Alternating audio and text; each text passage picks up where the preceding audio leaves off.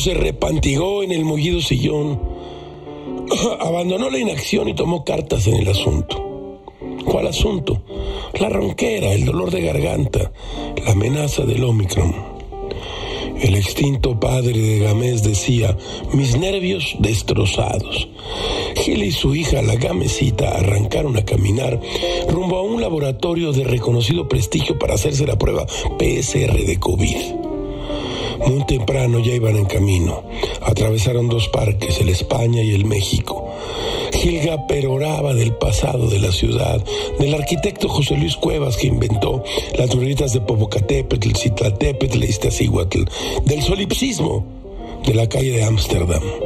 Menos mal que no fue Gil por el mundo sumando encuentros, gritando el precio de la vida y contagiando al prójimo, en el caso de que él fuera positivo.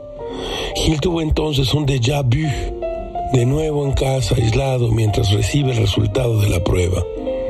Quienes no parecen percibir ese déjà vu son las autoridades sanitarias de los gobiernos federal y local. No han movido un dedo. La recomendación no puede ser más prehistórica. Si tiene síntomas, enciérrese en su casa. En el 2020 tuvimos la oportunidad de adelantarnos en el tiempo y observar cómo la pandemia arrasaba a otros países, pero no supimos valorar ese futuro de regalo. De nuevo lo mismo y con el perdón, pero no se trata de un catarro que se pueda curar con vaporrup. Todo es muy raro, caracho, como diría Marco Aurelio. Si no es apropiado, no lo hagas. Si no es verdad, no lo digas.